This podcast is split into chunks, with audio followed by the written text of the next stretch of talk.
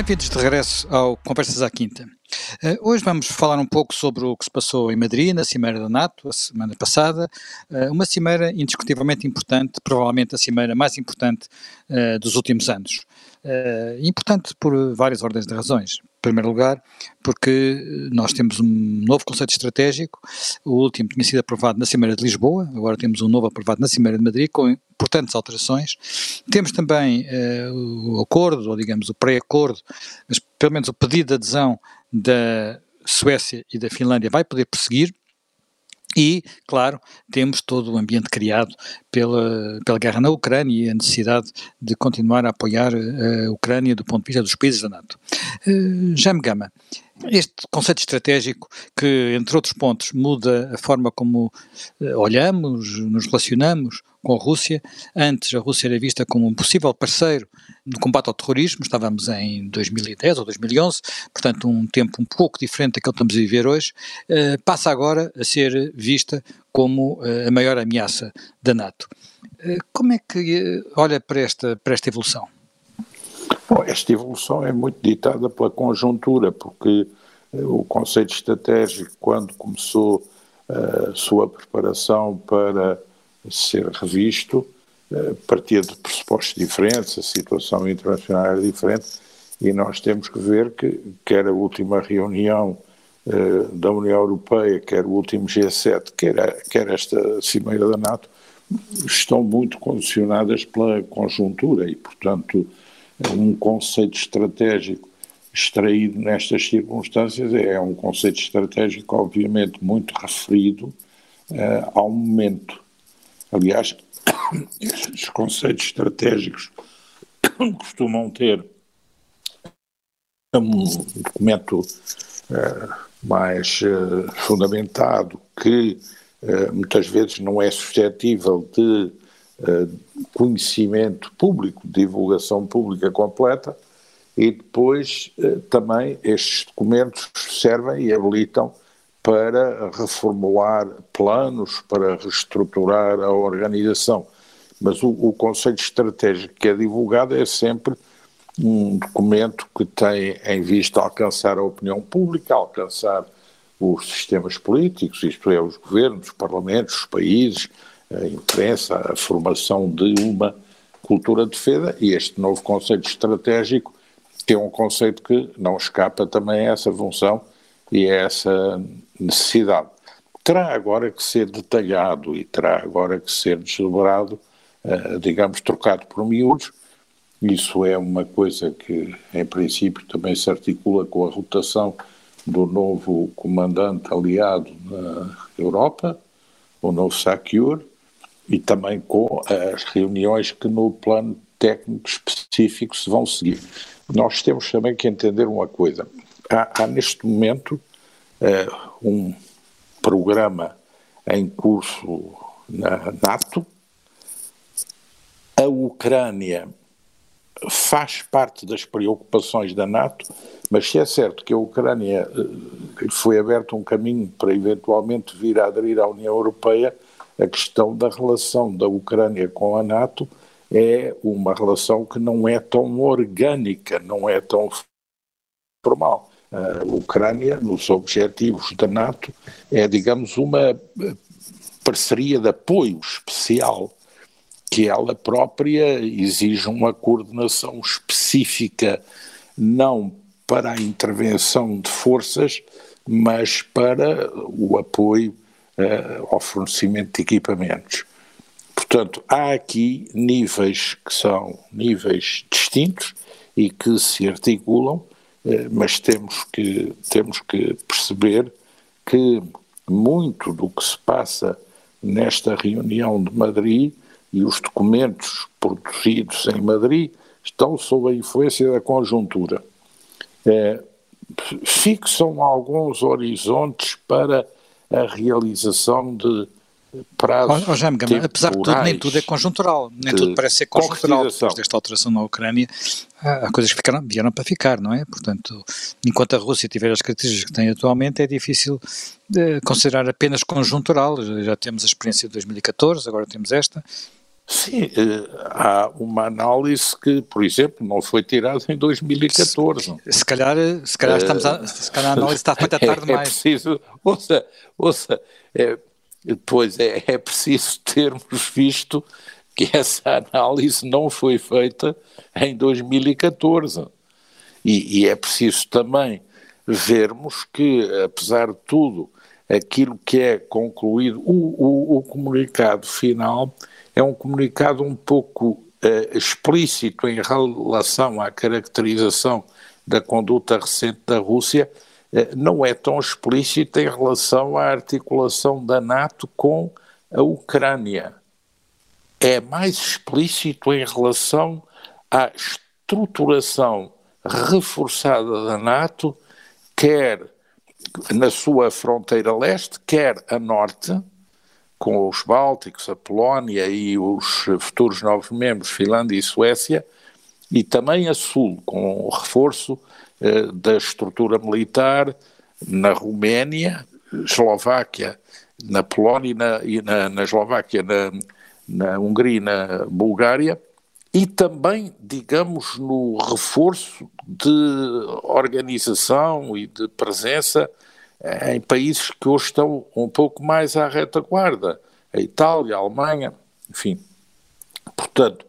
é preciso entender-se isso. Eh, mas eh, os programas que estão delineados nestas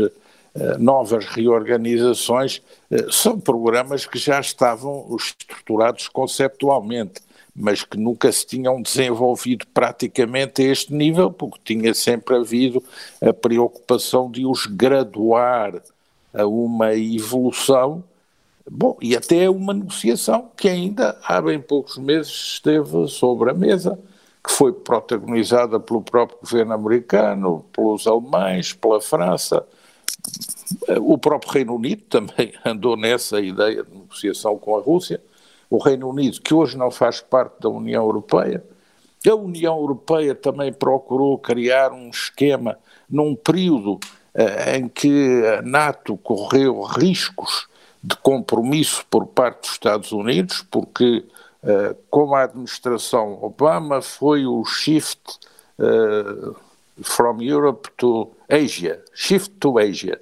E, e, depois com a administração de Trump foi a própria uh, questionação do artigo 5 e da existência da NATO. Portanto,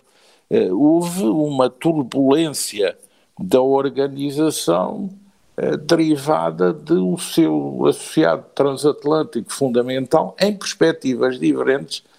ter um pouco desinvestido na, na organização. E da União Europeia ter tentado avançar com esquemas e posturas que depois ficaram enfraquecidas, obviamente, com a saída do Reino Unido, eh, e que também nunca se materializaram em algo concreto. Portanto,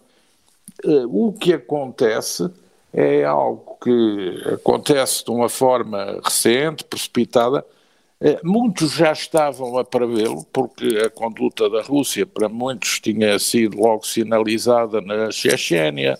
na, na Geórgia, depois também na Síria, depois também na Crimeia, depois eh, na Líbia e depois em África, isso não era ignorado, depois também as pressões sobre os países bálticos constantes. Portanto, havia aí um, uma leitura que muitos já questionavam, mas os governos não tinham ainda tomado uma medida eh, que se traduzisse em mais afirmação e em compromissos que vão ter eh, custos do ponto de vista financeiro, do ponto de vista do emprego de forças, do posicionamento de estruturas, e tudo isso ainda também só agora é que vai começar a ser discutido. O comunicado responde à situação presente, mas vamos a ver agora como se concretiza na execução e no futuro imediato. E seguir estas próximas etapas é absolutamente fundamental para que isso possa também ser analisado com rigor. Já, já, já me garapinto. Uh, qual é a sua perspectiva? Acha que a NATO fez bem em colocar a Rússia como maior ameaça uh, e em olhar para a China também com algum cuidado? A China fica um bocado longe. Sim, a China fica um bocado longe e vamos lá ver. A China, a, a Rússia digamos, como o Jaime Gama estava aí a falar, isto é, neste momento, vamos lá ver, é uma. É sobretudo um perigo, chamamos assim, circunstancial. Quer dizer, a Rússia, avaliando o poder, em termos de poder nacional, poder nacional russo, a Rússia não é uma grande potência. Não é uma grande potência. A única coisa em que a Rússia tem, de facto, um poder desmedido é no seu arsenal militar nuclear. Fora disso, a Rússia economicamente uma potência média, uh, é de facto um gigante territorial, mas isso, por um lado, é um asset, por outro lado, é uma liability, não há dúvida. Tem problemas demográficos eh, seríssimos, que já, aliás, estiveram, de certo modo, um pouco na base da, da, do fim da União Soviética. E, não é uma, quer dizer, não é um poder, de maneira nenhuma, não é um poder uh, em ascensão, é quando muito e todo este, este conflito reflete mais uma certa uh, nostalgia uh, imperial securitária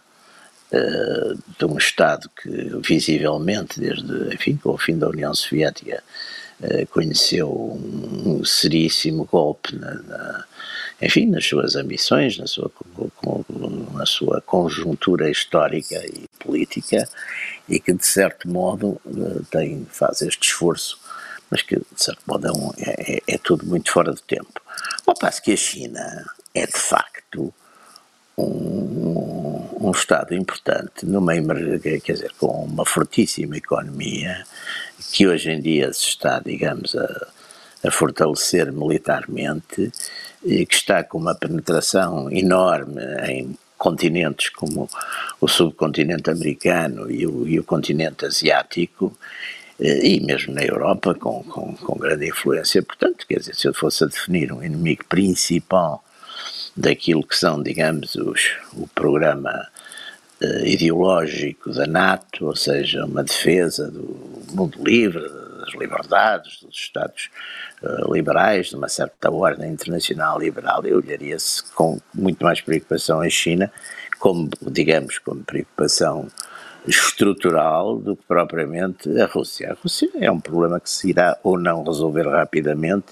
mas que é incidental, quer dizer, a China, ninguém imagina que a China, a Rússia vai querer agora, nem tem capacidades para isso. Para, é, é, é, é eu penso que a Rússia neste momento está com também com uma força exagerada, porque uma política, em meu entender, pouco prudente na aplicação das sanções, que acabaram por ser, estão a ser mais prejudiciais para os sancionadores que para os sancionados, uh, lhe dá de facto, enfim, um, lhe criou uma, uma capacidade de, de influência e, e, de, e de determinar, de certo modo, a, a política eh, europeia do que, do que aquela que tem. Enfim, se tivesse havido uma aplicação mais, mais racional, quer antes, quer depois da invasão de todas as coisas, não, não teríamos chegado aí. Portanto, eu acho que, do ponto de vista de uma estrutura como a NATO, de facto, eu diria que o inimigo principal continuaria a ser a China. A Rússia seria um inimigo, sim senhor, neste momento uh, forte, uma ameaça mesmo, mas é uma ameaça, apesar de tudo, como insisto, já engano, também penso que usou um pouco esta ideia, é essencialmente uma ameaça conjuntural, não é uma ameaça uh, permanente, não é uma ameaça estrutural, é uma ameaça conjuntural.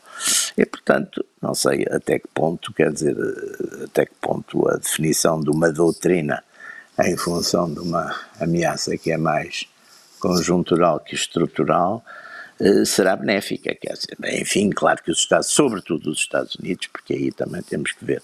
que as posições aqui são, são diferentes. Quer dizer, não há dúvida que, por exemplo, os países, os países que estão na chamada linha da frente em relação à, à Rússia, que têm historicamente problemas complicados, tiveram historicamente problemas complicados com os russos, como são os países bálticos, como é a Polónia, como são os tais. Eu percebo perfeitamente que tenham outro tipo de, de, de, de preocupações e de, digamos, e de necessidades e de cautelas emergentes que não têm, de facto, os países aqui que estão mais ao Ocidente, que curiosamente também, por outro lado, foram aqueles que acabaram por ficar mais dependentes, digamos, economicamente uh, das suas, energeticamente, nomeadamente, as suas relações com a Rússia, portanto, também neste momento são os que estão, de certo modo, mais aflitos e com os governos com um problema que penso que, enfim, não está a ser muito uh, publicitado, mas que nós sentimos que é manterem na sua opinião pública um equilíbrio entre a razoabilidade dos sacrifícios e, digamos, o imperativo de continuar eh, a apoiar a defesa uh, ucraniana, não é? Portanto, isso também é um problema que, que, que, que, está visível já, quer dizer, não há dúvida que a incidência da, da inflação atinge fortemente estes países todos, todo, toda a Europa está a ser atingida por aí, e isso é uma inflação que, sobretudo naqueles preços mais essenciais, que isso também acabaria por ser talvez uma das vantagens da Rússia, porque a Rússia, de certo modo, tem uma, para essas necessidades mais elementares, ou seja, de alimentação e de energia, eh, é, é, é, é, quer dizer, é completamente autónoma, não é? Portanto, eh, tem, e pelo contrário, tem outros que estão na sua dependência, portanto joga e tem jogado, como enfim, também lhe é mais fácil, porque tem um modelo mais autocrático, tem, tem mais rapidez em, em, em mobilizar esses seus, esses seus recursos numa linha política, não é? Portanto, enfim, penso que, penso, penso que é isto, penso que é, é, em termos de uma solução conjuntural, sim senhor, a Rússia será o, o inimigo temporalmente principal, não é? Mas, no fundo, em termos de, de, de, espaço longo, não é? De médio e longo prazo, o inimigo principal continua a ser, que já há muitos anos que é assim, é a China. Uh, Jaime Gama, temos muito pouco tempo, três minutos apenas. Uh,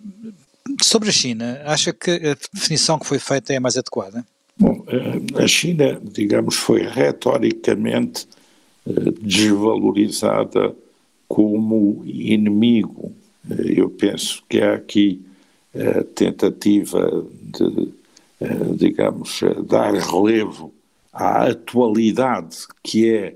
a intervenção russa na Ucrânia e há também a ideia de tentar fazer desconectar a Rússia e a China. Mas o, o, que é interessante é ver como no comunicado final se diz que a Rússia é, é, é, é neste momento uh, uma ameaça. Mas em relação à, à China, embora a fraseologia seja uma fraseologia, eh, digamos, branda, o que é dito é que a China representa eh,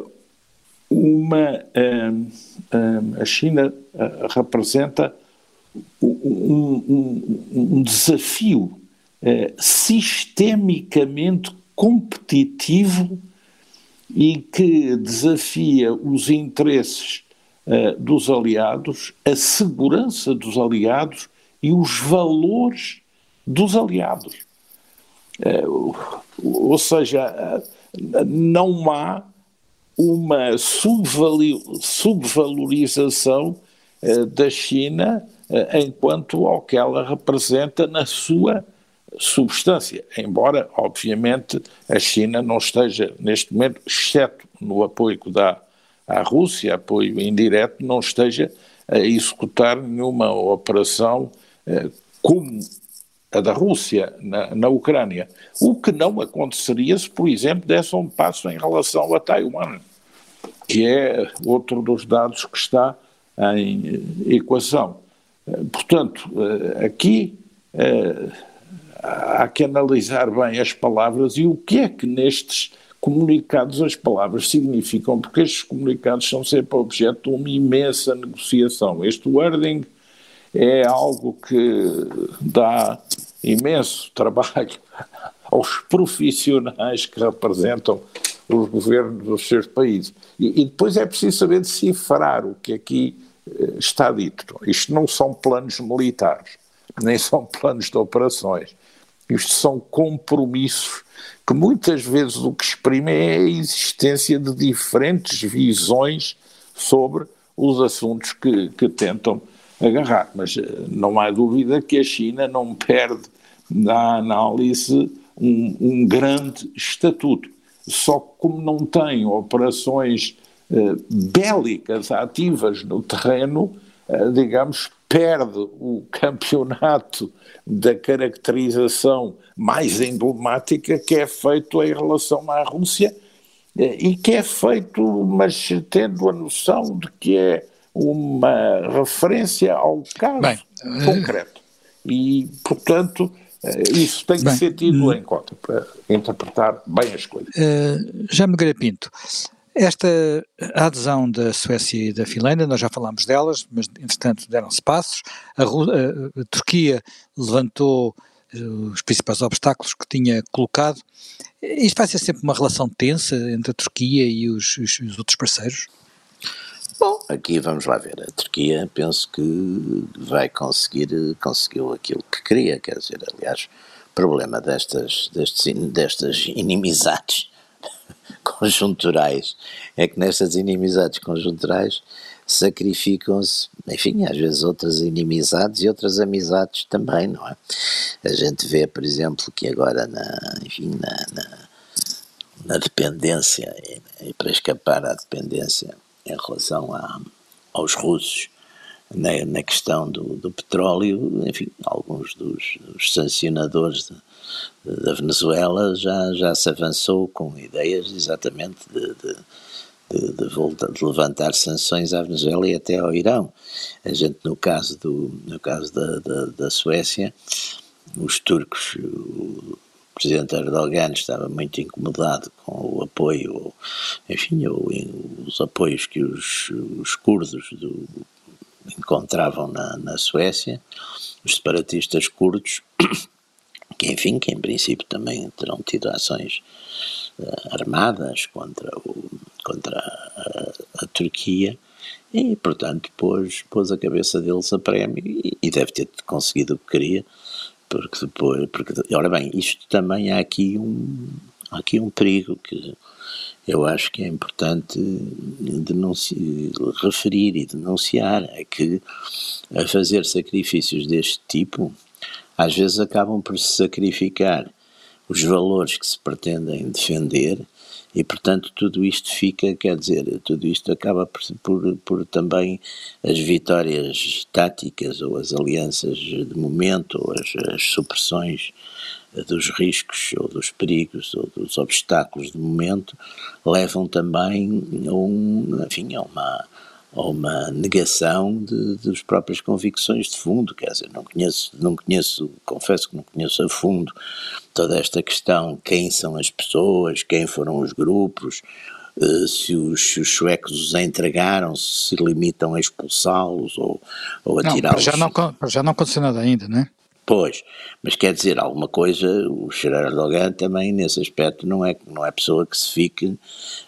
por promessas, portanto alguma coisa terá, quer dizer, temos, temos que subentender que alguma coisa terá sido acordada e, e com Não, para já, sua... para já, para já, digamos que os, foram entregues de um pedido longo de, de extradições, 70, salvo erro, e eh, a resposta sueca foi, vamos eh, vamos proceder de acordo com, com, com, as leis e com os tribunais, portanto os, os pedidos seguirão, não há uma Sim. proteção especial, os pedidos seguirão os seus, seus processos os seus e trâmites, também no quadro, os seus trâmites e não, também mas os pobres, da, os, da pobres dos curdos, os pobres dos curdos passam a vida de facto a ser sacrificados por essas razões de Estado todas, quer dizer, já foram lá em cima no, quer dizer, normalmente ajudam sempre um bocado,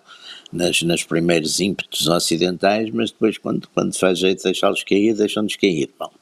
agora, não há dúvida que, eh, de facto, a gente também já sabe da história que estas as circunstâncias, digamos, o imediatismo dos, dos riscos maiores, e os riscos maiores medem-se na proximidade de tempo e de espaço, normalmente passam à frente de outras coisas. Portanto, quer dizer, nesta altura, dada, dada a premência, do, a, a, sensação que os suecos e os finlandeses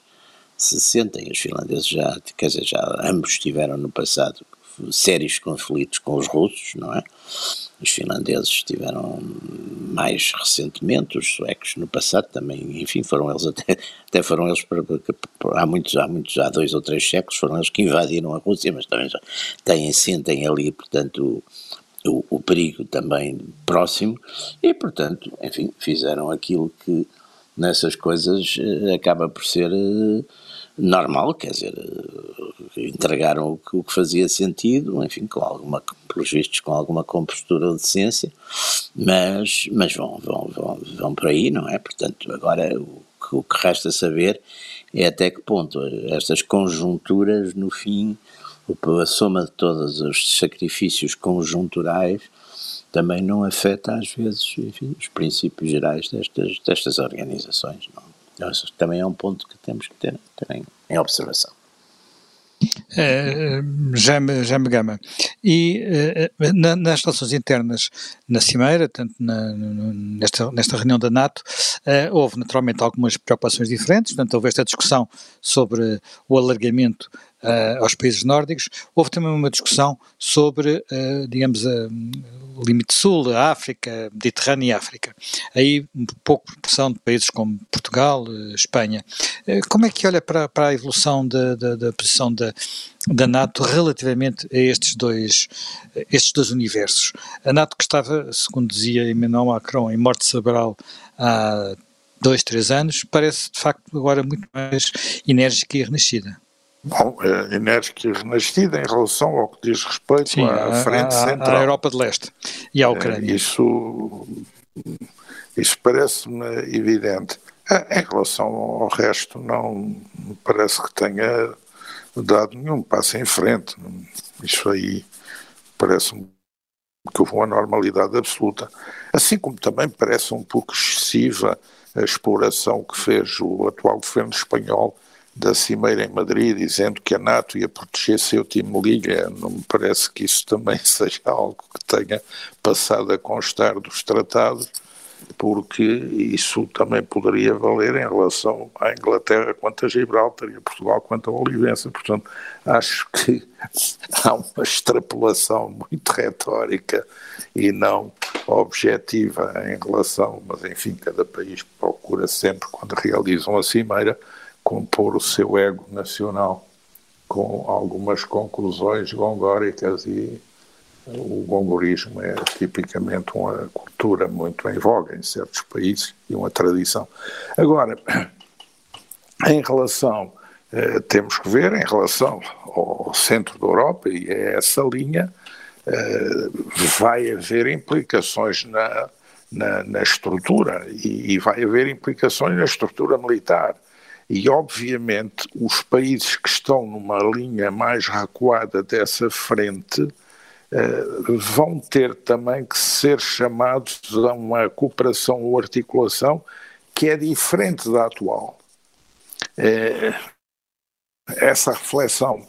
eh, não está feita, porque se é certo que um desses países é o Reino Unido, que quer sempre muito ser também país avançado, a verdade é que Hoje a Alemanha é um país recuado,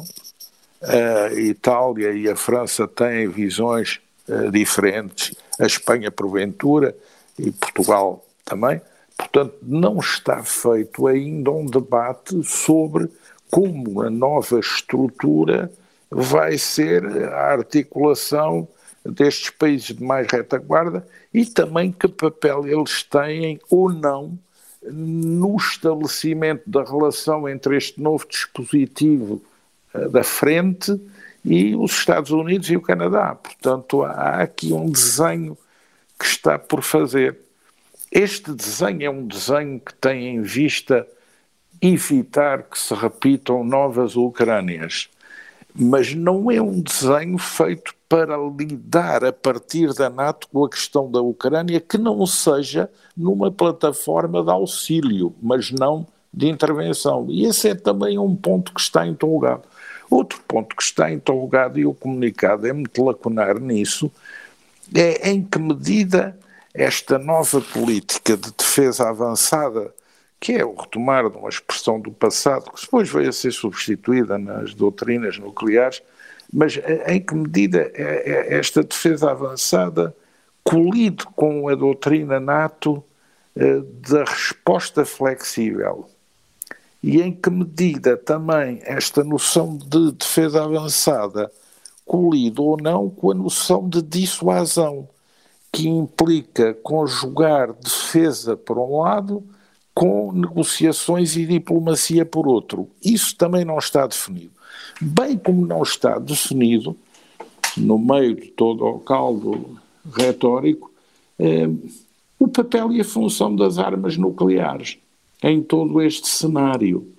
Isso também não está a ser discutido. Aliás, por exemplo, no caso da Finlândia, não me surpreende a posição da Finlândia, conhecendo o passado da Finlândia as alianças que fez na Europa uh, sistémicas em relação à União Soviética e, digamos, a, a, a sua neutralidade ser uma neutralidade imposta. No caso da Suécia, a situação é diferente, porque a Suécia fez da neutralidade um valor moral, baseado na rejeição sistémica das armas nucleares. E não me parece que tenha posto alguma objeção agora a esse problema. Há, portanto, no caso da Suécia, uma evolução surpreendente que também ainda não vi aclarada em devida forma. E como é que tudo isso é discutido e como é que vai ser fixado no plano concreto da estrutura de forças, da doutrina sobre o emprego de forças, dos compromissos nacionais para financiar eh, essas alterações e, digamos, nas agendas nacionais que vão agora estar por detrás da realização desses compromissos. Bem como também não vejo ainda a doutrina de coordenação efetiva para a, a resposta à situação presente posta no terreno. Isso ainda está a ser trabalhado. Não me parece que eh, passa ainda eh, para uma prática efetiva. Portanto, vamos ter que acompanhar com muito rigor todas estas alterações e vamos também saber uh, ter que descodificar aquilo que é realmente assumido como compromisso e aquilo que transparece para a opinião pública uh, na sinfonia do discurso dos líderes nacionais, que quando regressam a casa também falam para as suas opiniões públicas, para os seus calendários eleitorais, não nos podemos esquecer que todo este exercício é feito num cenário de indefinição sobre o que vai ser o resultado das eleições americanas de novembro. E isso é um fator Mas, é, absolutamente ponto, fundamental. De, de vista, Também não vimos, da, não vimos, não vimos da cimeira sair uma visão coordenada do emprego quer da capacidade militar por um lado, ou do apoio em armamento por outro, quer da chamada guerra económica através de sanções. Dá a ideia de não haver um centro de coordenação. E o que é feito na União Europeia leva uma certa deriva, o que os Estados Unidos decidem eh, tem avanços e recusos ou áreas de indefinição, e o que depois cada país europeu por si faz no plano doméstico, a Alemanha, a França, a Itália, a Inglaterra, são coisas muito diferenciadas. Portanto, há aqui uma certa nebulosa eh, que, digamos, é encoberta pelas declarações constantes do presidente Zelensky em eh, vestuário militar eh,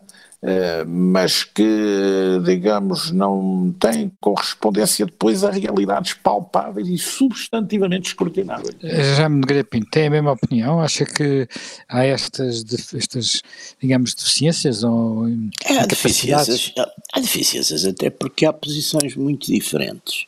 exatamente na, na, nos próprios países europeus e nos Estados Unidos há posições muito diferentes ditadas essencialmente pela percepção de cada opinião pública, de cada povo, cada,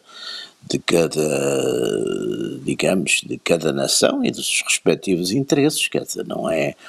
vamos lá ver, não é o grau, por exemplo, de percepção da ameaça russa, como estávamos há bocadinho a dizer, não é idêntico eh, na Lituânia e em Espanha, quer dizer, os, os, e depois há aqui um ponto que também é importante e que o Jaime, o Jaime Gama aflorou com esta questão das, das eleições, é que os países, estes países todos, por serem países democráticos, quer dizer, têm que ter um apoio relativamente substancial e maioritário das suas opiniões públicas para estas políticas. É evidente que os dirigentes, para além da, enfim, daquela retórica, do mimetismo retórico que tenham que adotar e, e, de acordo com, enfim, com uma certa visão retoricamente correta destas coisas, estão com certeza atentos às, às, às situações internas, quer dizer, presidente Biden, por exemplo, neste momento está com um recorde, acho que historicamente só uma altura qualquer, não sei, o Truman acho que esteve também numa altura, mas depois foi reeleito, mas teve uma altura também numa baixa muito grande deste tipo. O presidente Biden tem um grau de desaprovação nos Estados Unidos impressionante, quer dizer, uh, e, e portanto tudo isto também se reflete não é que, por enquanto, o Partido Republicano tenha uma posição substancialmente diferente em relação a estes temas, mas, mas viu-se já naquela, naquela votação no Senado uh, levantada pelo, pelo, pelo Rand, Rand Paul, não foi? Sim, foi, foi pelo, pelo, aquele, pelo, pelo libertário, pelo, é, que já houve 11, 11 uh, senadores, todos republicanos, críticos, por exemplo, daquela grande ajuda dos 40 bilhões para, para, para a Ucrânia, quer dizer, não é. E, e há países europeus, nomeadamente na França, se a gente for ver as posições uh, no atual Parlamento do, do, do quer, quer de vários, há vários partidos e várias forças políticas que, de certo modo, são bastante renitentes. Uh, digamos, a grandes entusiasmos e, sobretudo, àquilo que lhes venha a custar aos países em termos económicos. Portanto, quer dizer, também aqui estamos num. Uh, o que é natural dos, dos, dos, próprios, dos próprios sistemas democráticos, quer dizer, não, não, não há uma determinação, quer dizer, não, não há, digamos, do ponto de vista, enfim, das opiniões públicas, das propaganda, tudo isso, mas não está, não está escrito que, que isto persista por, por, enfim, para sempre, não é? Ou pelo menos nos próximos com certeza até ao fim do ano é capaz de acontecer, mas a partir de uma certa altura, se não houver soluções, vai, vai haver problemas, sobretudo se, como, enfim, como há uma certa expectativa, as situações económicas e sociais se agravarem, e se agravarem, e apesar de tudo, como, como, como não há uma, uma intervenção direta, no fundo, é uma guerra indireta, e as guerras indiretas têm exatamente este, este, estes problemas, quer dizer, não há um Estado, não há um Estado de exceção declarado, não é? Portanto, nem vai haver, não há nem vai haver um Estado de exceção declarado que transformasse isto, por exemplo, estas, estes, numa situação semelhante à da Segunda Guerra Mundial, nos Estados Unidos e na, e na Inglaterra, uma chamada democracias de guerra, portanto, que no fundo acabam por ter fenómenos de, de, de, decisão, concentração de decisão, de autoritarismo, etc. Não, não parece que, que isso que, se, que esteja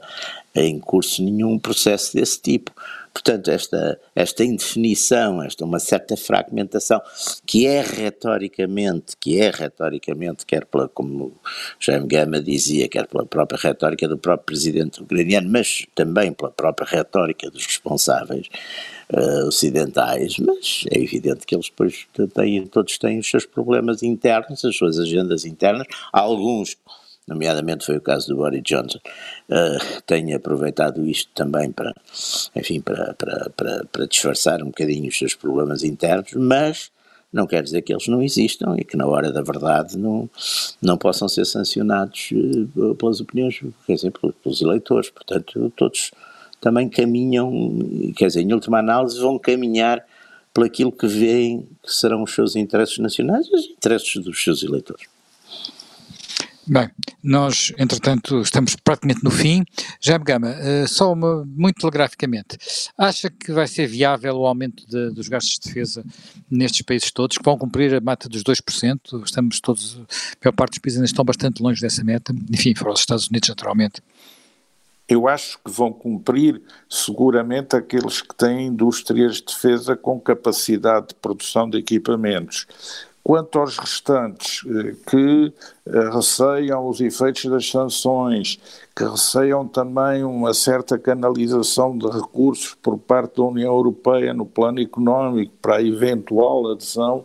da Ucrânia, que vê a necessidade de comprometer eh, forças no imediato,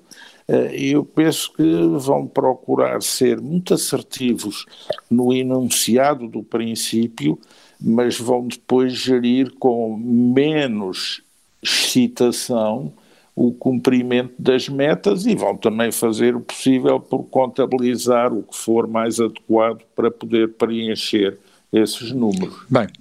terminamos mais um Conversas à Quinta. Reencontramos dentro de uma semana com novos temas.